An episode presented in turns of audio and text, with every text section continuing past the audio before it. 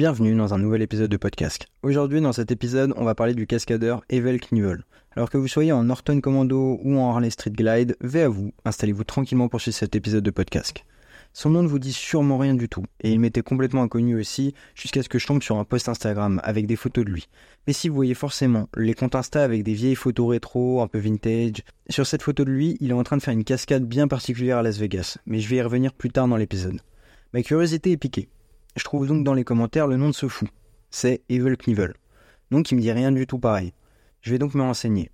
À la base, j'avais pas forcément en tête l'idée de lui dédier un épisode, mais au vu de toutes les infos et les dingueries qu'il a pu faire dans sa carrière, et surtout au vu de sa légende aux États-Unis, c'était un peu obligé, surtout que je sais que je suis pas le seul qui ne le connaissait pas. Alors c'est parti. De son vrai nom, Robert Krieg Knievel était un cascadeur américain né le 17 octobre 1938 dans la petite ville de Butte, dans le Montana. Né d'une mère allemande et d'un père irlandais, il est le premier enfant d'une grande famille.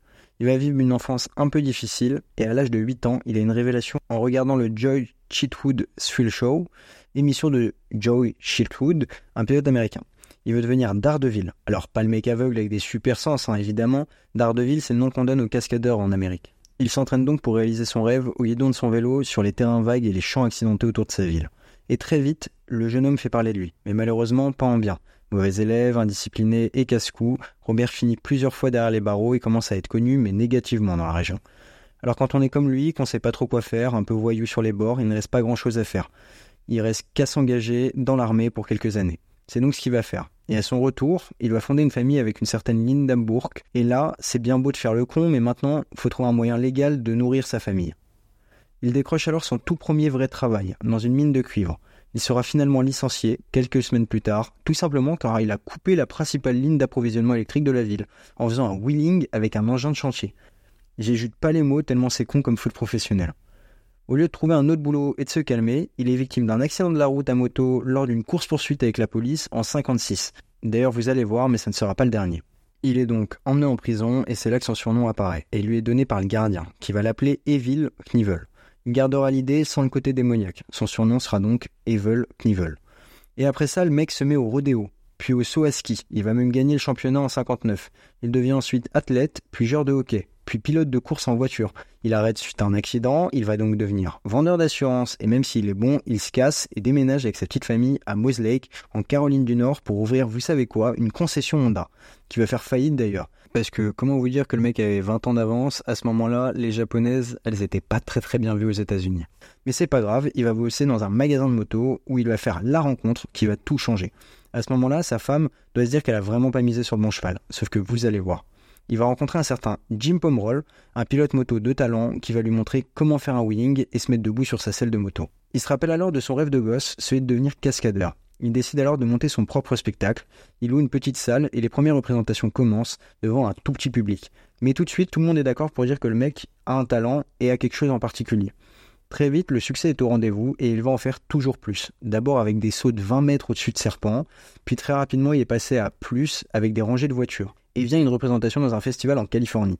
Il va faire un saut classique qu'il réussit et avec l'euphorie de la foule, en délire, il va refaire le même saut, sauf que cette fois-ci, il va chuter et finir à l'hôpital. Mais revient vite avec son spectacle d'art de ville et continue de se balader à travers les États-Unis. En juin 66, il tente un saut au-dessus de 12 voitures, mais il rate et se blesse gravement, et malgré plusieurs jours à l'hôpital, il revient encore et encore. Vous allez comprendre que le mec se casse tous les os de son corps durant toute sa vie, et pourtant jamais il abandonne. Il devient alors très connu dans tout le pays. Mais ce qui va réellement l'imposer comme une star, c'est ce fameux saut dont je vous parlais au début de l'épisode, des fontaines du César Palace à Las Vegas. Et elle est connue parce que malheureusement, il va pas la réussir. L'homme rate son atterrissage et s'écrase sur le sol en direct à la télévision. Et comme il ne portait pas de gilet airbag puisque ça n'existait pas, il va se casser quelques os, mais surtout il va rester dans le coma pendant plus d'un mois. Et pour les médecins, c'est sûr, le cascadeur ne pourra jamais remonter sur une moto. Mais bon, on commence à le connaître le Robert. Et pour lui, c'est seulement un petit accident. Il va donc continuer la moto et encore chuter plusieurs fois.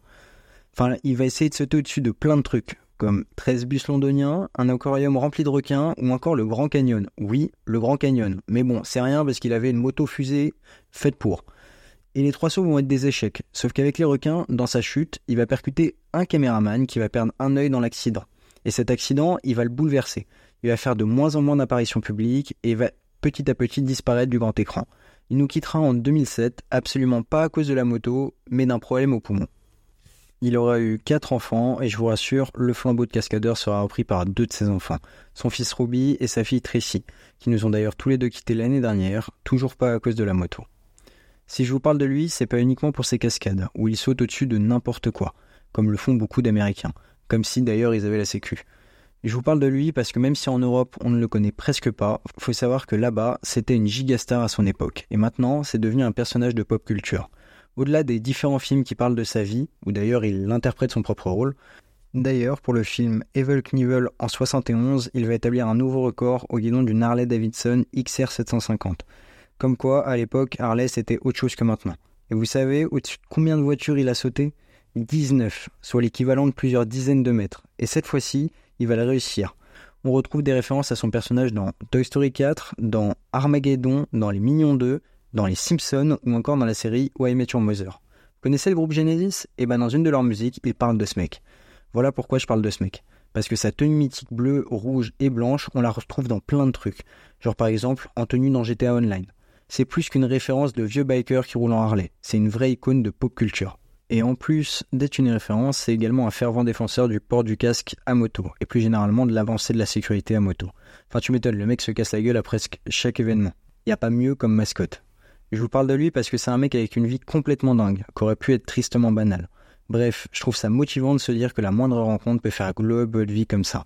Et il est important de lui rendre hommage parce qu'avec ses 75 sauts réussis et une quarantaine de fractures au compteur, il est aujourd'hui présent dans la pop culture sans que personne ne connaisse son nom. Vous retrouverez évidemment des liens, des vidéos de ses exploits et de ses chutes dans la description. Merci beaucoup d'avoir suivi cet épisode de podcast. J'espère profondément qu'il vous aura plu. N'hésitez pas à vous abonner et à partager l'émission si elle vous plaît et sinon me faire part de vos critiques ou même de sujets dont vous aimeriez que je traite. Je vous souhaite à tous et à toutes une très bonne route et surtout, à vous.